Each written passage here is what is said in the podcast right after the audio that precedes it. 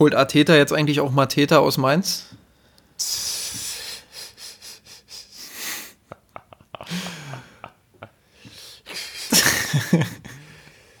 äh, pass auf, dass ich dich nicht an diesen Mateta-Fall hänge. äh, mal bist du Opfer, mal bist du. Nee, mal Opfer, mal Täter, so. der Klassiker, der Twitter-Klassiker. Ja, der Easy Cash. Genau. Low hanging fruit. Damit kannst du auch nur noch Leute auf Facebook beeindrucken.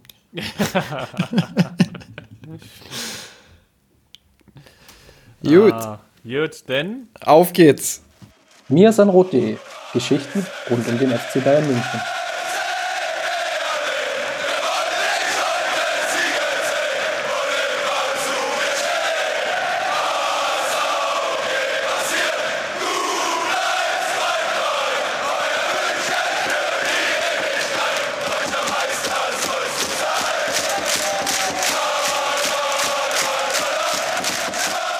Servus und herzlich willkommen im Jahre 2020. Wir wünschen unseren Hörerinnen und Hörern natürlich noch ein schönes, frohes neues Jahr. Ganz viel Erfolg. Das ist, glaube ich, das Wichtigste.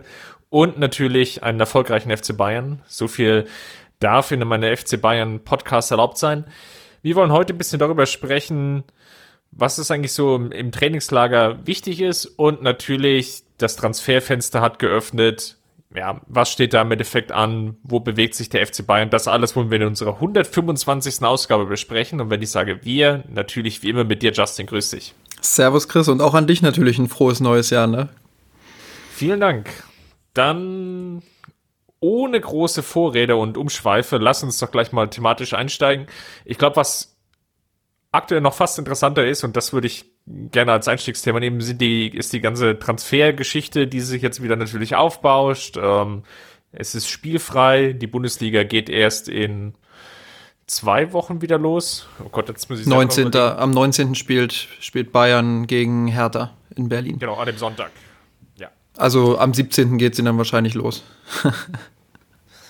Ja, ist noch ein bisschen Luft. Ähm, die Münchner selber sind ins Trainingslager geflogen und ja, ähm, es ist Transferzeit und Einnahme, der da immer wieder gehandelt wird als potenziell möglicher Abgang ist Jerome Boateng. Es sind, glaube ich, so drei Vereine gegenwärtig in der Verlosung. Arsenal, ich habe irgendwas von Tottenham mal hin und wieder gelesen und äh, die alte Davi Juve. Das hatte sich ja irgendwie schon so zwei, dreimal angekündigt, ohne dass es dann aber wirklich konkret wurde. Ich frage mich so ein bisschen, kann sich der FC Bayern erlauben, Boateng gehen zu lassen?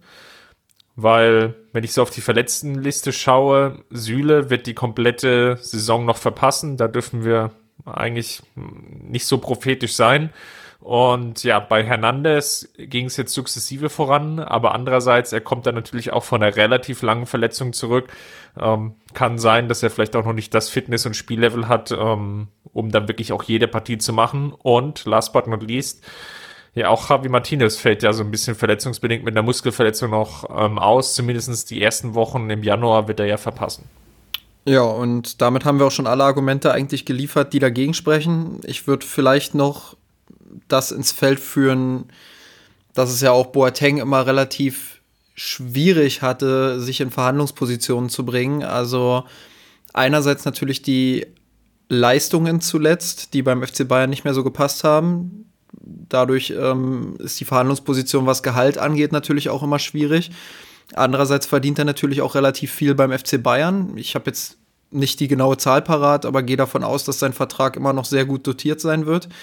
Und dementsprechend will er natürlich auch jetzt keinen großen Abstieg haben. Ne? Und da ist dann die Frage, er hat, glaube ich, selber auch mal gesagt, wenn überhaupt, will er zu einem Club wechseln, wo er auch die Chance hat, die Champions League zu gewinnen da bleiben nicht viele Clubs übrig und da bleiben vor allem auch nicht viele Clubs übrig, die sagen, okay, wir bezahlen jetzt dieses hohe Gehalt und nehmen dafür Jerome Boateng, der zuletzt nicht so geliefert hat, wie man sich das von ihm wünschen würde, der auch das eine oder andere Mal verletzt war. Ähm, ja, und, und übernehmen das so, wie seine Forderungen sind. Also er selbst müsste natürlich einiges an Einbußen ein, äh, hinnehmen, denke ich mal, wenn das, wenn es dazu kommen würde. Und ja, das weiß ich nicht, ob er dazu bereit ist. Generell glaube ich, dass das Verhältnis Bayern-Boateng in, in den letzten Monaten stark beschädigt wurde. Auch durch die Aussagen von Uli Hoeneß, aber auch durch das Verhalten von Boateng selbst ähm, rund um die oder rund um das Pokalfinale auch allein. Ähm, ja, also schwierige Situation. Ich denke, langfristig beziehungsweise schon mittelfristig wird es zu einer Trennung kommen. Ähm, Ob es diesen Winter passiert, hängt auch ein bisschen davon ab, wen präsentiert der FC Bayern dann als Alternative. Da sehe ich zwei Möglichkeiten. Einerseits die Möglichkeit, dass man sagt, okay, Lukas May, den hatten wir ja bereits häufiger auch im Podcast schon als Thema. Den bringen wir jetzt endlich mal ein bisschen mehr in die erste Reihe und versuchen ihn in der Bundesliga ein bisschen zu etablieren, dass er da Spielzeit bekommt. Ähm, bisher kam das noch nicht. Bisher hat kein Trainer ihm das Vertrauen so richtig geschenkt, was ich ein bisschen schade finde. Ich würde den Weg begrüßen. Heinkes, ja. ja. zwei Spiele, okay. Ähm, aber also ich würde es begrüßen, ich sehe es aber im Moment nicht, weil sonst hätte er viel früher, glaube ich, auch schon Spielzeit bekommen. Ähm, genau, und der zweite Weg ist einfach, dass man vielleicht sagt, okay, wir holen jetzt einen Rechtsverteidiger und sagen dann, Pavard ist dauerhaft Innenverteidiger, Kimmich rückt ins Zentrum und dann haben wir rechts noch eine Option. Das ist vielleicht auch noch ein Ding, aber da ist die Frage dann, wen holt man und ist im Winter jetzt wirklich der Transfer möglich, wo man sagt, das ist jetzt auch ein Rechtsverteidiger, der langfristig hilft? Das ist, glaube ich, die entscheidende Frage, die mich gerade so ein bisschen ratlos zurücklässt und wo ich im Kopf wie an der Taktiktafel stehe und die Spieler hin und her verschiebe. Mm, ich glaube, was die Münchner überrascht hat und auch die sportliche Führung, ähm, vielleicht auch die Person Hansi Flick als Trainer an der Stelle, dass ähm, Davis als Linksverteidiger so gut performt und ähm, so konstant auch die Leistungen erbringt und dass man sich da jetzt in eine gewisse Luxusposition gebracht hat, dass ja eigentlich David Alaba der, der gesetzte Spieler ist, ähm, dass dann mit Hernandez vielleicht noch ein zweiter Spieler ist, der die Position ebenfalls sehr, sehr gut ausführen kann. So, und dass Davis dann, ich will nicht sagen die dritte Wahl ist, aber so der Spieler war mit der Perspektive. Und was man sich jetzt ja vorstellen kann als Gedankenspiel ist, dass Davis vielleicht sogar die Rolle als Linksverteidiger behält, da auch ähm, weiter das Vertrauen bekommt und dass Alaba dafür in die Innenverteidigung rückt so, und dann das Gedankenspiel hast du jetzt auch schon aufgemacht. Ähnlich könnte man es jetzt auch ähm, auf der Rechtsverteidigerposition sehen.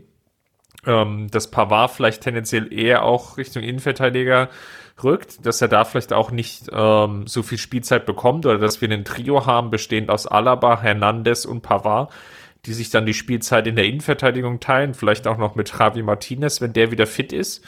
Um, jetzt alles nur für die Rückrunde betrachtet erstmal und dass es dann vielleicht noch einen zweiten Rechtsverteidiger gibt, wo dann wiederum Pavard dann oder einen Rechtsverteidiger gibt, der dann Stamm spielt und dann Pavard dann vielleicht in die, die Aussichtsposition rückt. Ich glaube, was auffällig war, und das war, glaube ich, auch das Hauptproblem oder eines der, der Probleme insgesamt, ähm, dass natürlich über diese Rechtsverteidigerposition zu wenig Druck oder beziehungsweise Unterstützung kam, ähm, vor allem im Offensivspiel, aber natürlich auch in der defensiven Stabilität. Das lässt sich an der Anzahl der Gegentore ablesen. Aber wenn man natürlich sieht, dass Kimmich letztes Jahr in der Bundesliga ähm, x Tore aufgelegt hat im zweistelligen Bereich, ähm, dann ist jetzt Pavard einfach da eine Nummer drunter. Gleichzeitig benötigt der FC Bayern aber auch Kimmich im Mittelfeld, ähm, um da für spielerische Entlastung im Aufbauspiel zu, ähm, sorgen. Wir hatten ja schon ein, zwei Mal den Kicker-Artikel zitiert. Ähm, eigentlich brauchst du zwei Kimmichs, einen im Mittelfeld, einen als Rechtsverteidiger. Und ich denke, es ist jetzt einfacher, vielleicht einen Rechtsverteidiger zu finden, als dann den zentralen Mittelfeldspieler. Von daher machen die Überlegungen schon Sinn, ähm, sich nach einem Rechtsverteidiger umzuschauen. Andererseits ist natürlich jetzt auch ähm, eine schwierige Situation. Ähm, wen suchst du da als potenziellen Spieler aus, der dich weiterbringt? Wie viel Geld kannst oder willst du auch investieren? Ähm, schließlich stehen im Sommer ja auch noch große Entscheidungen an. Die Personale Sané haben wir schon häufiger ähm, angesprochen. Kai Havertz ist ein Dauerthema in München. Ähm, da wird nochmal sehr, sehr viel Geld benötigt. Ähm, und da steht immer noch Coutinho, dessen Ablöse ja zumindest erstmal dreistellig geplant ist. Ähm, sollte man die, die Kaufoption ziehen, wird sicherlich Barcelona auch noch ein bisschen runterverhandeln können. Ähm, das ist aber sehr, sehr, sehr, sehr viel Geld. Ähm, ich glaube nicht, dass alle drei kommen, sondern dass man sich tendenziell eher ähm, von Coutinho dann trennen wird. Aber das ist jetzt noch viel Wasser, was dann die Isar runterlaufen wird. Fokus ist jetzt erstmal die Innenverteidigung. Das Argument, was immer so ein bisschen ins Feld geführt wird bei Kimmich, wenn er nicht Rechtsverteidiger spielt, ist natürlich berechtigterweise, dass dann auf der rechten Seite irgendwo die Assists fehlen. Klar. Aber wenn ich mir jetzt ansehe, Bayern hat wie viele Tore jetzt in der Hinrunde in der Bundesliga allein gemacht? Ich glaube 46, wenn ich das richtig ja. im Kopf habe. Also das sind immer noch richtig, richtig viele Tore in 17 Spielen. Und ich glaube nicht, dass der FC Bayern dort unbedingt jetzt diese Flanken von Kimmich, und es waren größtenteils Flanken, die er als Vorbereitung hatte, ähm, dass er die jetzt so schmerzlich vermisst. Ich glaube, Kimmichs Stärken im Zentrum können auf Dauer, und da kommen wir dann im späteren Teil des Podcasts auch noch mal ähm, dazu, denke ich, auf Dauer dem FC Bayern noch mehr helfen, einfach spielerisch sich nach vorn zu kombinieren und nicht immer auf diese Flanken zu gehen. Und ja, deshalb denke ich, dass dieses Argument immer auch so ein bisschen so ein zweischneidiges Schwert ist. Also einerseits natürlich die objektiven Zahlen, dass dann auf der rechten Seite nicht mehr ganz so viele Assists sind. Andererseits, der FC Bayern macht immer noch viele Tore und die Assists haben sich dann eben ein Stück weit auch umverteilt. So. Und dann hätte ich vielleicht noch eine ganz verrückte Idee für die Rechtsverteidigerposition, wenn jetzt Hernandez zurückkommt. Wenn Alaba zurückkommt, dann hat man ja zwei Linksfüße. So, beide in die Innenverteidigung, weiß ich nicht, ob das funktioniert, wird man sehen, wenn es getestet wird. Ähm, tendenziell glaube ich, dass einer von beiden eher Alaba dann wieder auf die linke Seite rückt und Hernandez in der Innenverteidigung spielt. So, und dann könnte man ja mal probieren, mit Davies als Linksfuß quasi mit einem inversen Außenverteidiger auf rechts zu spielen. Mal gucken, wie das aussieht. Das ist sicherlich eine verrückte Idee, die ich jetzt gerade hier reinbringe. Ähm, gerade wenn man überlegt, wie viele Flanken die Bayern schlagen, das ist dann für einen Linksfuß auf der rechten Seite nicht so gut. Aber ja, ich traue ihm durchaus zu, dass er da einige Wege nach innen machen kann, diagonal, die dem FC Bayern durchaus helfen können. Er ist ja sowieso ein sehr weiträumiger Spieler, der auch von außen schon von links immer mal wieder auch in die Mitte zieht. Warum soll das auf der rechten Seite nicht auch funktionieren? Zumindest versuchen könnte man es mal, äh, um sich das einfach mal anzusehen, wie das klappt.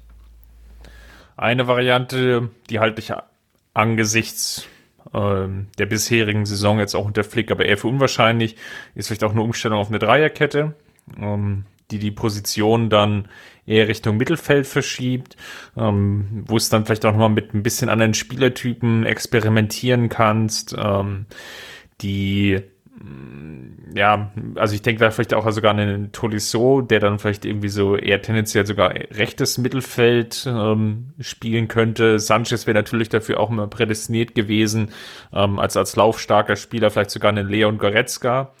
Ähm, oder man versucht es einfach mal mit Serge Nabri. Also ja. klar, er ist, jetzt, also. er ist jetzt nicht der Spieler, den man zuerst im Kopf hat, wenn man sagt, oh, was ist mit der Defensivarbeit, aber ich glaube schon, dass er ein sehr robuster Spieler ist, ein sehr schneller Spieler. Und wenn man ihm da die richtigen taktischen Kniffe an die Hand gibt und die richtigen Anweisungen, glaube ich schon, dass er das spielen kann als Flügelverteidiger, zumal er ja, wie gesagt, auch die drei Verteidiger dann da hinten als Absicherung hat. Genau, wie wahrscheinlich hältst du es denn, dass ein neuer Rechtsverteidiger jetzt kommen wird? Vielleicht einfach mal in Prozent ausgedrückt, ohne jetzt vielleicht auch total den Namen zu spekulieren. Ich glaube, da können wir irgendwie relativ viele aufzählen. Ja, äh, ja, also Henrichs ist ja jetzt vom Markt, glaube ich. Den hätte ich noch für wahrscheinlich gehalten, alle anderen eher weniger. Deshalb würde ich es so zwischen 10 und 20 Prozent sehen, ehrlich gesagt. Ähm, und dementsprechend davon auch abhängig, ob Boateng jetzt noch im Winter geht. Ich kann es mir im Moment noch nicht vorstellen. Ähm, ja, mal gucken, was da jetzt in den nächsten Tagen noch durchdringt. Ich habe da im Moment auch überhaupt gar keinen Draht oder keine Information, wie es aussehen könnte, wenn Boateng jetzt wirklich noch geht. Und ja, also bisher glaube ich nicht, dass noch ein Rechtsverteidiger kommt, aber vielleicht ist man bemüht und beobachtet den Markt. Ich würde den Prozentsatz einen Tick höher setzen. Dafür hat sich doch Flick schon relativ offensiv positioniert im Sinne von, ja, so ein neuer Rechtsverteidiger wäre schon noch ganz schön. ähm, ja, ich weiß gar nicht, wie sehr es wirklich an dem Personal der Boateng hängt. Das würde ich fast sogar unabhängig sehen. Hm. Das wird aber auch sehr stark davon abhängen, wirklich, ähm, wie man dieses Gedankenspiel, den Punkt, den ich vorhin bringen wollte, ja, du hast jetzt einen relativ flexiblen Kader. Ähm, einige Spieler können mehrere Positionen spielen innerhalb der Abwehr. Alaba, Hernandez, Pavard zu nennen. Ähm, dadurch ergeben sich viele Möglichkeiten. Auf der anderen Seite ergeben sich daraus natürlich auch erstmal Komplexitäten, weil du natürlich genau schauen musst, zusammenpuzzeln musst, okay, was passt jetzt da wie am besten zusammen? Ähm, was ist die gesundeste Mischung aus ähm, defensiver Absicherung? Ähm, gleichzeitig vielleicht aber auch die nötige Schnelligkeit, gleichzeitig aber auch vielleicht den nötigen Offensivdrang, gleichzeitig auch noch das beste Aufbauspiel. Da so die perfekte Kombination zu finden, das wird sicherlich die Aufgabe von Flick jetzt sein. Ja, und es ist halt auch also es ist gewissermaßen auch eine Chance, wenn man Spieler hat, die halt vielseitig, vielseitig eingesetzt werden sollen, dann ist es gewissermaßen auch eine Chance, die man dem Jugendbereich lässt. Und da habe ich bisher halt nicht verstanden, warum Lukas May als eines der größten Talente auch in der dritten Liga jetzt ähm, ja meiner Meinung nach größtenteils überzeugt mit einigen kleineren Ausnahmen ähm, ja, warum wirft man den nicht einfach mal rein, wenn man dann so eine Situation hat, wo man Innenverteidiger braucht? Das ähm, entzieht sich so ein bisschen meinem Verständnis. Ja, und ich würde es mir wünschen, wenn man schon einen Kader darauf anlegt, dass man mehrere Spieler für mehr, oder einen Spieler für mehrere Positionen hat und mehrere Spieler, die flexibel sind, dann kann man das äh, sich durchaus auch mal trauen und dann hat man auch wieder ein Argument auf seiner Seite. Dann kann man auch sagen, okay, passt auf, wir haben den Kader jetzt so zusammengestellt. Wir sind jetzt in dieser völlig absurden Situation, dass irgendwie acht Spieler verletzt sind oder teilweise auch gesperrt. Dann werfen wir jetzt halt mal die Jugendspieler rein, so wie sie es jetzt äh, gegen Ende auch mit Zirkzee gemacht haben, für ein paar Minuten. Ja, und ich glaube, allein Zirkzee hat ja bewiesen, dass ich sowas auch mal ausbezahlen kann. Und im Endeffekt hat Mai schon zwei gute Bundesligaspiele gemacht. Warum soll er ein paar Jahre später nicht in der Lage sein, auch mehrere gute Bundesligaspiele am Stück zu machen? Dann lass uns nochmal auf die zweite Personalie eingehen, die jetzt wenig überraschend, glaube ich, kam. Aber die Münchner haben es bestätigt, also offiziell verkündet am Samstag was, das war der vierte erste, dass Alexander Nübel zu den Münchner wechseln wird, ähm, zur neuen Saison ablösefrei. Und da geben sich jetzt mehrere Fragen. Erstmal prinzipiell, was hältst du von dem Transfer? Also sprich, wie ordnest du den Spieler ein, ganz unabhängig jetzt davon, wie seine Einsatzchancen jetzt in der neuen Saison sind? Genau, also gibt ja mehrere Ebenen und wenn ich jetzt die Ebene des FC Bayern betrachte, dann ist das für mich ein absoluter No-Brainer, dann muss man das machen. Also Nübel ist meiner Meinung nach eins der größten Talente in seinem Alter im internationalen Bereich. Wenn man sich die Torhüter dort in diesem Alter anschaut, dann ist er schon sehr weit. Er ist noch lange nicht so weit, dass er, dass er jetzt nach München kommt und sofort Ansprüche auf die Stammposition stellen kann. Das ist noch ein Stück weit entfernt und sicherlich ist es auch gewissermaßen ein Risiko, wenn man jetzt schaut, wie er sich noch entwickeln muss. Aber man zahlt keine Ablöse für ihn. Man hat mit Neuer noch einen Torhüter, im eigenen Kader, der ja, der noch einige Jahre sicherlich auf gutem Niveau, auf sehr gutem Niveau spielen wird. Man hat zudem noch Früchtel, der in der dritten Liga jetzt auch eine ordentliche bis gute Saison spielt, meiner Meinung nach. Ähm, der sowieso schon angedeutet hat im Sommer, dass er gerne eine Laie machen würde, dass er gerne verliehen werden würde. Ähm, das wird dann im Sommer auch passieren, da bin ich mir zu 100% sicher. Und dann hat man halt zwei Optionen. Wenn Neuer dann irgendwann nicht mehr sein Niveau hat, dann hat man einerseits Nübel als Riesentalent und andererseits Früchtel, der sich kontinuierlich in den letzten Monaten und Jahren auch entwickelt hat. Ja, und da fährt man auf jeden Fall jetzt schon mal einen ganz guten Plan, finde ich, indem man gut vorbereitet ist auf die Zukunft. Wir prügeln ja häufig auf ähm, Hassan Salihamidzic ein, aber da, ich will nicht sagen, es ist ein Coup gelungen, aber doch ähm, sehr strategisch wieder gearbeitet. Ähm, was man so zwischen den Zeilen rausgehört hat, glaube ich, in so verschiedenen Medien war, dass Nübel wohl ein, sehr, sehr guter Plan vorgelegt wurde, wie sich die Münchner das Ganze vorstellen, wie er auch Spielanteile bekommen soll, ähm, dass das alles sehr konkret war und nach Hand und Fuß wirkt. Das sind ähm, Vorgänge oder Mechanismen, die da wahrscheinlich irgendwie so im Raum stehen, die jetzt schon häufiger gegriffen haben. Das haben wir jetzt irgendwie schon von äh, zwei, drei Spielern gehört. Auch bei Davis soll das ja der Fall gewesen sein, dass die Münchner wirklich Davis ja auch ähm, sehr konkret vorlegen konnten, wie sie die Entwicklung von ihm sehen und ähm, wie das Ganze dann auch vonstatten gehen soll. Ähm, von daher, wenn der, Pratzo hat ja schon häufig Kritik eingesteckt. Ich glaube, da kann man mal ein lobendes Wort für ihn finden.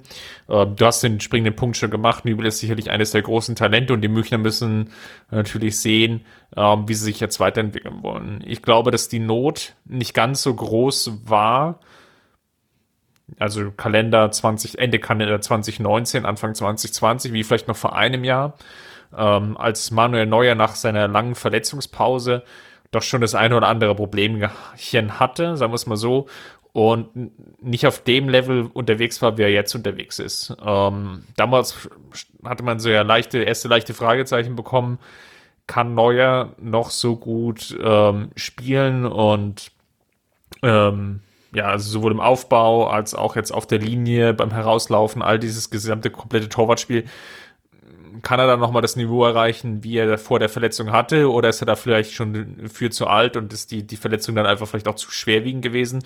Ähm, er hat jetzt in der Hinrunde bewiesen, dass dem nicht so ist. Ähm, nichtsdestotrotz finde ich es, glaube ich, sinnvoll, ähm, jetzt schon zu überlegen, wie man die Zukunft gestalten will. Wenn man ein bisschen in diese FC Bayern-Historie reinschaut, dann sieht man, dass die Münchner vielleicht das ein oder andere Mal den Fehler gemacht haben, zu sehr auf gestandene Spieler vertraut haben und ähm, vergessen haben, da im Hintergrund so ein bisschen den Nachfolger zu implementieren. Bei Kahn natürlich ganz prominent. Ähm, da hatte man sicherlich die Hoffnung aus dem eigenen Reihen ähm, mit Kraft das irgendwie hinzukriegen. Dann hat das irgendwie nicht so richtig geklappt. Ja, man hatte lange gesucht, bis man ein neuer gefunden hatte und hatte vielleicht die ein oder andere Chance auf den Titel dann ähm, ja auch auf der Torwartposition verloren, durch viele Rotationen, die da so stattgefunden haben. Und wenn man das Ganze ein bisschen weiterspinnen will, natürlich dann jetzt vielleicht auch in der ganz jüngeren Vergangenheit, Robben, Ribery, dass da der Übergang doch etwas holprig war in den letzten ein, zwei Jahren, dass man sich da auch schwer getan hat. Und ich glaube, da will man jetzt vorbauen. Frage ist natürlich, wie weit vielleicht geht es jetzt sogar in das andere Extrem rein. Ähm, man hört ja, oder es wird kolportiert, dass Neuer auf jeden Fall bis 2023 verlängern wird. Das würde ja im Umkehrschluss bedeuten, dass Nübel noch drei Jahre auf der Bayernbank hat. Das, das finde ich schon relativ viel für so einen Spieler seiner Klasse. Ähm, läuft natürlich jetzt die Gefahr rein, dass es vielleicht auch so einen Mittelweg gibt, dass es dann vielleicht 2022 dann irgendwie diesen Umbruch geben könnte, dass Nübel jetzt ein Jahr lang rangeführt wird ähm, und dass man dann irgendwann zum Handeln gezwungen wird und sagt, okay, Nübel muss jetzt spielen oder er wird verliehen. Also da, da gibt es dann so mehrere Optionen, die sich dann vielleicht auftun und Gefahren und Sollbruch stellen. Das ist auf jeden Fall eine sehr, sehr spannende Situation, die sich da die nächsten zwei Jahre auf der Torwartposition ähm, ergeben wird. Ja, im Prinzip hast du bereits alles gesagt. Ich glaube auch, dass viel auch von Nübel selbst abhängen wird. Also wie führt er sich als Persönlichkeit in den Club ein? Wie benimmt er sich auch im, im ersten Jahr vor allem? Wie geht er damit um, wenn er mal mehrere Spiele äh, hinter Neuer am Stück auf der Bank sitzen muss? Ja, wie geht er, wie geht er damit um, dass er vielleicht nur in Anführungszeichen fünf bis zehn Spiele kriegen wird oder zehn bis 15, das wissen wir ja jetzt noch nicht. Ähm, ich denke tendenziell eher in die Richtung fünf bis zehn wird's gehen, zumindest im ersten Jahr. So, und dann kommen natürlich auch diese Momente, wo er aus dem Nichts dann einfach zeigen muss, ich habe das Bayern-Niveau, ich krieg das hin, ich werde mich in die richtige Richtung entwickeln, ich bleib da dran und dann kann man sicherlich für Saison, von Saison zu Saison die Anzahl der Spiele auch erhöhen und sukzessive diesen Umbruch einleiten, den du gerade angesprochen hast. Aber das wird, wie gesagt, ein sehr, sehr spannendes Vorgehen, weil Nübel hat ein hohes Selbstbewusstsein, sonst würde er nicht nach München kommen in dieser Situation. Also sein Selbstvertrauen muss wirklich sehr groß sein. Ähm, auch zu Recht, weil er ja, wie ich bereits gesagt habe, auch großes Talent mitbringt. Und andererseits gibt es natürlich auch noch Manuel Neuer, der, der da auch nicht unbedingt, ähm, und das hat er ja auch schon gesagt, ja, seinen, seinen Platz herschenken wird. Also ähm, ich glaube, Konkurrenzkampf belebt auch das Torwartgeschäft. Ich glaube, Nübel kann daran wachsen. Ich glaube aber auch, dass Neuer daran nochmal wachsen kann und dass, wenn er da hinter sich jemanden hat, der richtige Ambitionen hat, ich will Ulreich jetzt gar nicht zu nahe treten, aber da ist die Rolle ja sehr, sehr klar verteilt. Und bei Nübel könnte das irgendwann dahin führen, dass die Rolle vielleicht nicht mehr so ganz so klar verteilt ist. Und ich hatte auch das Gefühl, als damals diese Debatte in der Nationalmannschaft losgetreten wurde mit Ter Stegen, dass Neuer auch daran wieder gewachsen ist. So, und vielleicht sehen wir das beim FC Bayern dann genauso, dass wenn Nübel hinten dran ist, dass Neuer daran nochmal wächst und andersrum Nübel sich auch gut daran entwickelt. Ähm, das wäre natürlich ein optimales Szenario, aber ich sehe nichtsdestotrotz natürlich auch die, die Risikofaktoren auf zwischenmenschlicher Ebene. Ähm, das wird eine sehr, sehr spannende Zeit, aber ich glaube trotzdem, dass der FC Bayern mit dem Transfer alles richtig gemacht hat. Ja, es war ja ganz spannend jetzt. Ähm, also wir nehmen Stand heute wieder Montagabend auf. Ihr kennt das Spiel. Ähm, Im Trainingslager durfte sich jetzt mal eine neue, das wird ja dann im Vorfeld immer schon bekannt gegeben, ähm, welcher der Spieler dann dort sein wird. Das sind ja im Regelfall immer eins bis zwei. Ab und zu ist jetzt Hansi Flick am morgigen Dienstag, also wenn ihr die Folge hört, hat sich dann Oliver Kahn vorgestellt als neuer Vorstand. Ähm, jedenfalls war Manuel Neuer da und das fand ich relativ spannend, dass man Neuer hingeschickt hat, ähm, weil natürlich sehr, sehr viele Fragen zu Nübel im Endeffekt gekommen sind. Ähm, keine Frage. Und da, da waren schon sehr kernige Aussagen ähm, dabei und gerade auch sehr kernige Aussagen im Verhältnis für Manuel Neuer. Also Neuer ist ja jetzt eigentlich nicht derjenige Spieler, ähm, der so öffentlichkeitswirksam auftritt, der dann Schlagzeilen produziert und der dann auch die krassesten Statements ähm, bringt. Das war heute schon anders. Da waren teilweise Aussagen dabei, also ich zitiere, ich bin kein Statist, sondern Protagonist. Das sind natürlich dann schon Aussagen, die sind wie gemacht für eine Schlagzeile. Und die sind, glaube ich, dann auch im Vorfeld schon sehr wohl überlegt, auch aus Sicht von Manuel Neuer. Ähm, er hat zwar dann auch noch gesagt, ähm, dass die Münchner Nübel holen sei für ihn irrelevant, aber genau wie er die Aussagen so getätigt hat, hat er sich, glaube ich, schon sehr, sehr stark damit beschäftigt und ähm, das dann irgendwie auch durchgesickert ist, ähm, dass man mit Neuer dann auch über diesen Plan, den ich ja vorhin schon angesprochen habe, ähm, geredet hat. Ähm, ja, das sind alles solche kleinen ersten Bausteine, die darauf hindeuten, dass es zwischenmenschlich auf jeden Fall eine sehr herausfordernde Zeit wird. Klar, und Neuer hat auch ganz klar gemacht, dass er im Moment zumindest sehr an Flick hängt. Also er hat ja gesagt, ähm, okay, Flick, wenn der bleibt, dann sieht es gut aus mit einer Vertragsverlängerung. Also er hat natürlich auch das Selbstbewusstsein, er weiß ganz genau, come on, ich bin Manuel Neuer, ich bin mehrfacher Welttorhüter, ich habe im Moment wieder meine Bestform, wenn ich die abrufe, dann kann hier sonst wer kommen, dann bin ich noch bis 2023, 2024 Stammtorhüter. So. Und dann muss man natürlich schauen, wie moderiert der Trainer das? Also wie schafft es der Trainer, Nübel bei Stange zu halten, aber gleichzeitig Neuer eben nicht die Laune zu vermiesen. Ich meine, es ist ja völlig logisch, dass so ein Spieler jetzt nicht sagt, ja, komm, ich gebe freiwillig 15 Spieler ab, gar kein Problem, dann setze ich mich da gemütlich auf die Bank und schaue zu.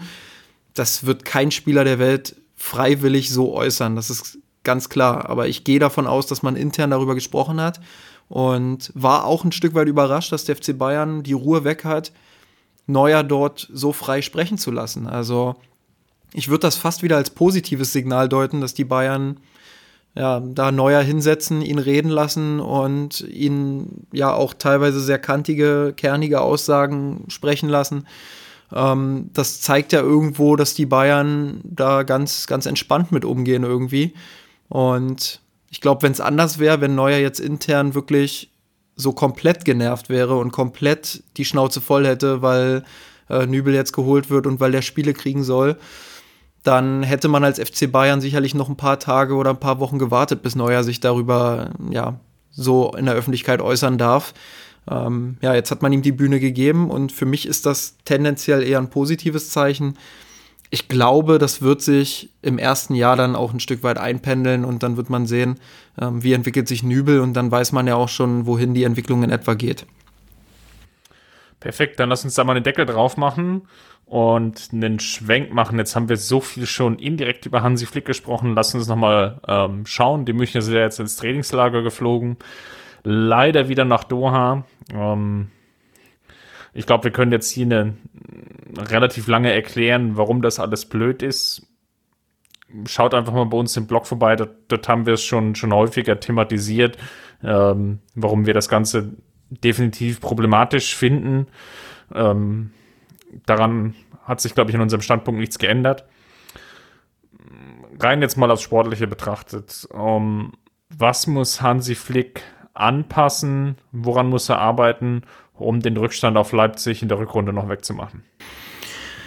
Also einerseits muss das Spiel natürlich stabiler werden. Also wir haben es jetzt mehrfach gesehen, dass Bayern hochpresst, dass sie dann aber gerade auf den Außenverteidigerpositionen, wo die Außenverteidiger in Ballnähe sehr aggressiv rausschieben, ihre Lücken haben, ähm, die dann durchaus von spielerisch starken Mannschaften, wie es Freiburg ist, wie es Gladbach ist, wie es auch Leverkusen ist, punktuell so genutzt wurden, dass Bayern in tödliche Konter lief. Das darf in der Rückrunde nicht mehr so häufig passieren. Da muss Flick dran arbeiten, dass er eine bessere Balance hinbekommt.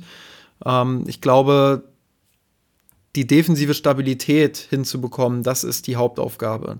Aber ohne jetzt wirklich seinen Plan über den Haufen zu werfen. Also nicht zu sagen, okay, dann spielen wir halt nicht mehr so aggressiv, weil diese Aggressivität, das sagen ja auch die Spieler, das ist die Philosophie des FC Bayern, das wollen sie spielen und das kann auch erfolgreich sein. Das hat man ja jetzt auch unter Flick in vielen Spielen gesehen.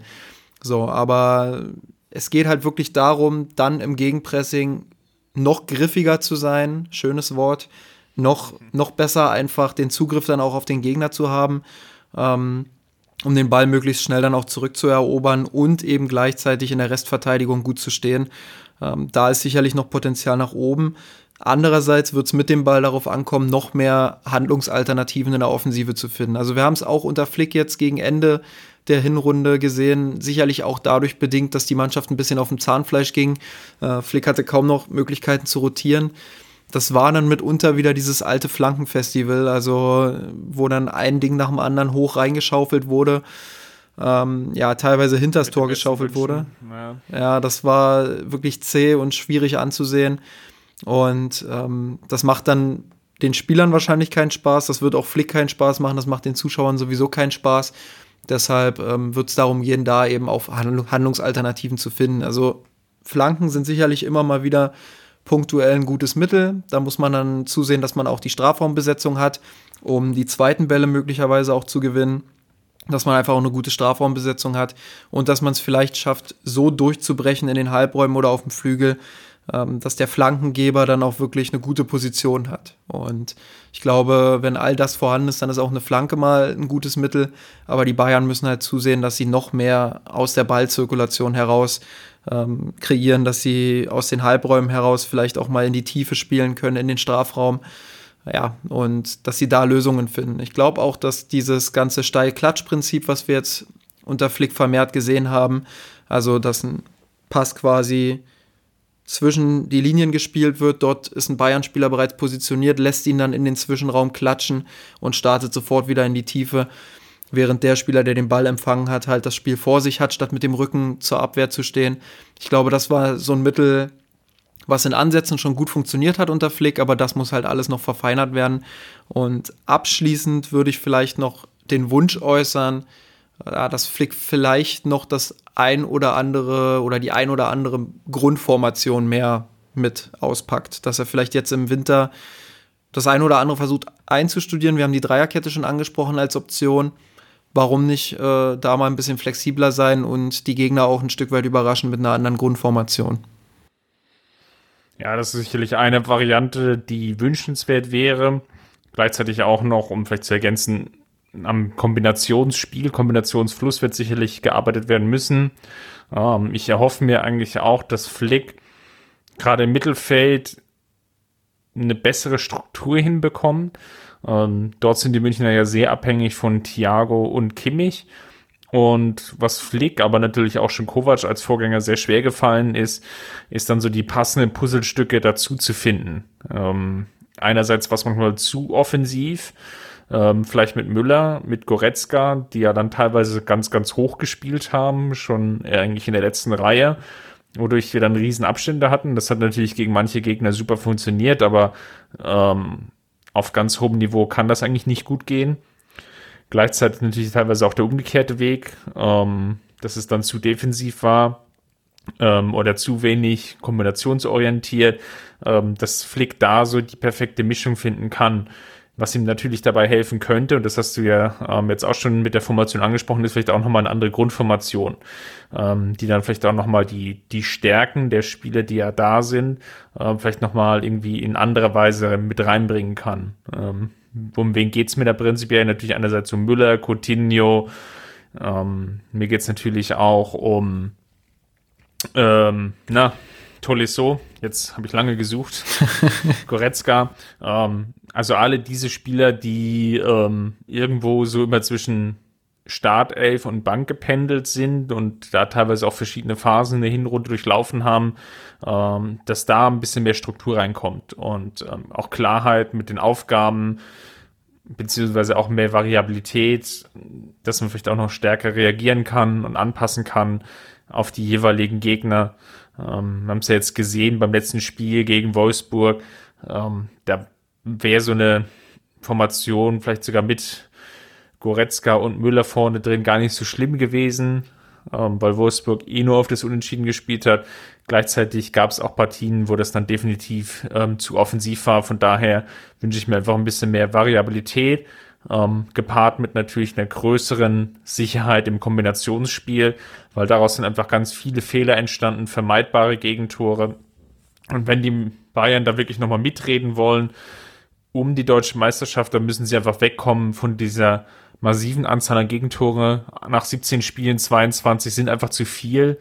Ähm, das waren teilweise schon Werte, da war die ganze Saison vorbei und dann sind die Münchner mit dem Wert eingelaufen ähm, unter Heintges und der Guardiolas Zeiten. Ähm, und deswegen muss jetzt einfach das Ziel sein, mit möglichst wenig Gegentoren erstmal durch die Rückrunde zu kommen, ähm, weil nur dann kann es einfach die Chance geben auf die Meisterschaft. Ergänzend vielleicht auch, weil du Müller schon angesprochen hast. Ähm, also ich habe jetzt auf Twitter von irgendeinem Journalisten, ich weiß gar nicht mehr, wer es war, ich glaube, war einer von der Presseabteilung Sportbild, ähm, der meinte irgendwie, dass das Flick bereits daran arbeitet, ein Zwei-Stürmer-System einzutrainieren. Das wäre durchaus auch eine spannende Sache, aber dann frage ich mich halt wiederum, will er dann wirklich so ein 4-4-2 spielen, wo du dann nur noch zwei zentrale Mittelfeldspieler hast und die beiden Angreifer vorne? Das fände ich ein bisschen gefährlich, weil die Bayern brauchen einfach diese Präsenz auch im Zentrum, um ihr Spiel durchdrücken zu können. Oder geht er halt wirklich dann auf Dreierkette oder sehen wir endlich mal wieder die einrückenden Außenverteidiger. Ähm, das sind sicherlich so Fragen, da muss er dann im Zentrum Lücken schließen, wenn er wirklich auf ein Zwei-Stürmer-System geht. Und das ist eine durchaus spannende Sache. Aber dass Lewandowski und Müller ein herausragendes Sturmduo bilden können, das haben wir ja äh, nicht zuletzt unter Pep Guardiola damals gesehen, sondern auch unter anderen Trainern. Würde natürlich auch die Abhängigkeit reduzieren ähm, von den Flügelstürmern. Kingsley Coman häufiger verletzt, ähm, tat sich jetzt teilweise schwer, hatten wir auch häufiger hier im Podcast äh, thematisiert. Ähm, Serge Gnabry, ähnliches Prinzip eigentlich, ähm, teilweise einfach vielleicht zu inkonstant, da hat Weltklasse und Unterdurchschnittsleistung sich zu häufig abgewechselt. Und das gleiche gilt wohl eigentlich auch für Ivan Peresic, der als Ergänzungsspieler, glaube ich, klar geholt wurde, ausgeliehen wurde. Ähm, teilweise das auch gut gemacht hat, aber bei den Startelf-Einsätzen de facto nicht überzeugt hat und da nicht eine wirkliche Alternative war. Von daher macht es dann definitiv schon Sinn, ähm, zu schauen, gibt es vielleicht noch ein anderes Spielsystem, was nicht so stark abhängig ist ähm, von den Flügelstimmern. Da fällt mir direkt die Raute ein, ehrlich gesagt. Die ist mir direkt in den Kopf geschossen gerade. Ich sehe sie schon vor mir, so ein schönes 4-3-1-2, wo meinetwegen Thiago oder Kimmich auf der 6 spielen. Sagen wir mal Kimmich auf der 6. Dann die beiden Rautenachter, Laufstark, Goretzka und Tolisso. Vielleicht auf der 10 sogar Thiago. Ja, müsste man mal sehen. Vielleicht eignet sich auch Coutinho da eher mehr. Dann müsste man Thiago, also Thiago will ich auf jeden Fall mit drin behalten. Ähm, den mit vielleicht als genau einen, einen der Rautenachter spielen und vorne dann halt Müller und Lewandowski und dann versucht man halt mit den mit den Außen Rechtsverteidiger und Linksverteidiger offensiv zu spielen, wobei die müssen natürlich dann schon sehr offensiv spielen und da hat Pavard dann zu starke Schwächen, glaube ich. Deshalb müsste man dann vielleicht doch eher mit Kimmich rechts spielen in dieser Formation und Thiago dann auf der 6 und dann eben die beiden laufstarken Rautenachter. Ja, aber die kann mir. Der Nachteil, der Nachteil, von der Raute ist natürlich immer, sobald da irgendeiner Mittelfeld den Fehler macht, bricht das wie so ein Kartenhaus zusammen. Ja, klar.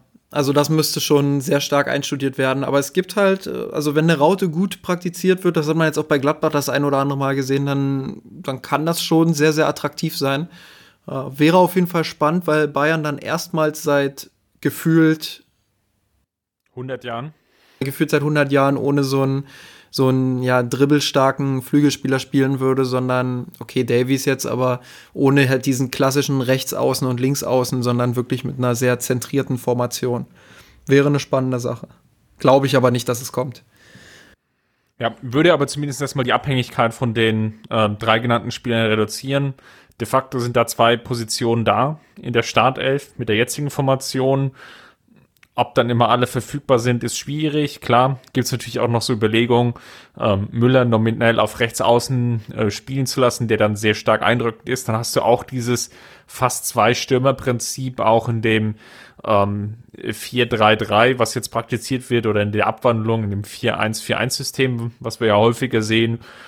Ähm, das wäre sicherlich nochmal eine Variante, die sicherlich möglich ist. Aber das ist genau die Aufgabe, glaube ich, für Flick jetzt, um diese verschiedenen Varianten einzustudieren, auch zu gucken, was gibt der Kader her, ähm, wo sind vielleicht potenzielle Schwachstellen, wo habe ich gar nicht so viele Optionen. Ähm, ich denke nach wie vor, dass es auf der Achterposition dann einen leichten Überhang gibt an Spielermaterial. Dafür vielleicht auf der Flügelposition ähm, vielleicht die eine oder andere Option zu wenig. Das gleiche kann man eigentlich auch sehen, vielleicht für die rechte Außenverteidigerposition. Ähm, alle diese Baustellen wird man vielleicht nicht lösen können in der Winterpause. Haben wir ja gerade am Anfang schon besprochen, dass wir es eher sogar fraglich sehen mit der Rechtsverteidigerposition, dass das wirklich gelöst werden kann im Winter. Ähm, von daher, das sind die Punkte, glaube ich, ähm, wo Flick jetzt genau schauen muss, wie er den Kader weiterentwickelt. Absolut. Und der Gewinner der Woche dürfte dann wahrscheinlich Katar sein, oder? Die mal wieder den FC Bayern schön oder den FC Bayern schön als Bühne verwenden. Gewinner der Woche ist für mich der olle rote Ledersessel, der häufiger zu sehen war. Und ähm, ganz, ganz ehrlich, der, der diese Dekadenz des Fußballs, glaube ich, so dermaßen zur Schau stellt, wie es wirklich glaube ich, nicht besser möglich wäre. Daher dieser ganze, dieser ganze Scheißstuhl symbolisiert alles, was am modernen Fußball scheiße ist, sagen wir es so. Wer ist denn dein Gewinner der Woche? ich habe keine Ahnung, ich war ja nicht in Katar, also ich war nicht beim Training dabei, deshalb äh, kann ich es nicht sagen, aber ähm, ja. Ich glaube, mein Gewinner der Woche ist wirklich Katar, weil, weil die, ja, weil die Bayern sich mal wieder haben dort hinbewegt. Und ja, ich kann dem, wie du vorhin schon gesagt hast, nichts Positives äh, abgewinnen. Deshalb mein Verlierer der Woche auch der FC Bayern, der wieder mal sein Trainingslager in diesem, äh, ja, mir fällt kein Wort ein, was ich hier jetzt im Podcast sagen dürfte. Deshalb äh, verbiete ich mir jetzt lieber den Mund. Ja, zum neuen Jahr schon den Verlierer der Woche zu küren, ist ein bisschen schwierig. Ähm, ich gehe mal mit den Perspektivspielern ins Rennen, ähm, Songs und Ab, ähm, die, glaube ich, jetzt wirklich zeigen müssen in dem Trainingslager, ähm, dass sie da auch einen Platz in dem Kader finden können.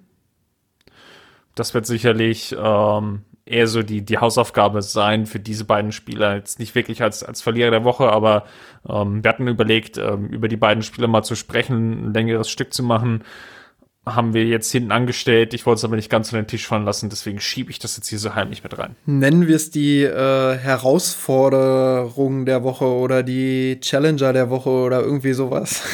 ja, genau. Ja, Verlierer gibt es natürlich noch nicht. Es gibt auch noch keine Gewinner. Das äh, werden wir dann alles in den nächsten Wochen sehen. Das war eher ein kleines Späßchen von mir mit ein bisschen ernsten Hintergrund, dass ich das weiterhin nicht toll finde, dass äh, mein Lieblingsclub in einen Staat reist, der es mit Menschenrechten nicht so, nicht so eng sieht. Aber gut. Dann würde ich sagen, machen wir für heute erstmal den Haken dran. Der erste Podcast im neuen Jahr ist eingetütet. Wir haben nochmal in die Statistikbücher geschaut, weil wir jetzt mit der 125. Episode ja wieder so ein Mini-Jubiläum feiern. Wir haben es letztes Jahr geschafft, wirklich 51 Folgen rauszuhauen. Das heißt, wir waren wirklich de facto fast jede Woche für euch ähm, am Apparat. Klassisches 50 plus 1 auch in Deutschland. Das, das freut uns sehr und das ist halt nur möglich, weil ihr uns so tatkräftig unterstützt bei Patreon. Einfach nochmal patreon.com slash misanrot. Ihr könnt euch da oder könnt uns da unterstützen bei dem, was wir machen. Das hilft auch im neuen Jahr. Ansonsten natürlich tragt's gerne weiter. Sprich, Ähm, informiert eure Freunde, eure Fanclub-Mitglieder, ähm, er, erzählt es im Stadion den Nebenmann. äh, macht's möglich. Und ähm, ansonsten natürlich gerne noch, ähm, kommt mit uns ins Gespräch, nutzt dafür gerne den Blog, ähm, Facebook, Twitter oder schreibt Justin direkt in unter das seine Instagram Story. Das lasse ich mir natürlich nicht nehmen. wenn, ihr mich in, wenn, ihr, wenn ihr mich in Berlin dann mit einem Mirsan Rot Jutebeutel irgendwo rumlaufen seht, dann könnt ihr auch mal nach einem äh, nicht nach einem Autogramm, aber nach, nach einem Aufkleber fragen. ich habe immer ein paar Aufkleber dabei. Sehr gut. Dann packen wir es heute. Wir hören uns nächste Woche. Bis dahin. Macht's gut. Servus. Servus. Wir haben den Kampf gewonnen, den Drohne kommen, der Haien hat's gemacht. Ich hab geträumt von dir, von unserer Weltpläne. Wir haben den Kampf gewonnen, den Drohne kommen, der Haien hat's gemacht. Ich hab geträumt von dir, von unserer Weltpläne. Wir haben den Kampf gewonnen, den Tod erkommen, der ARD.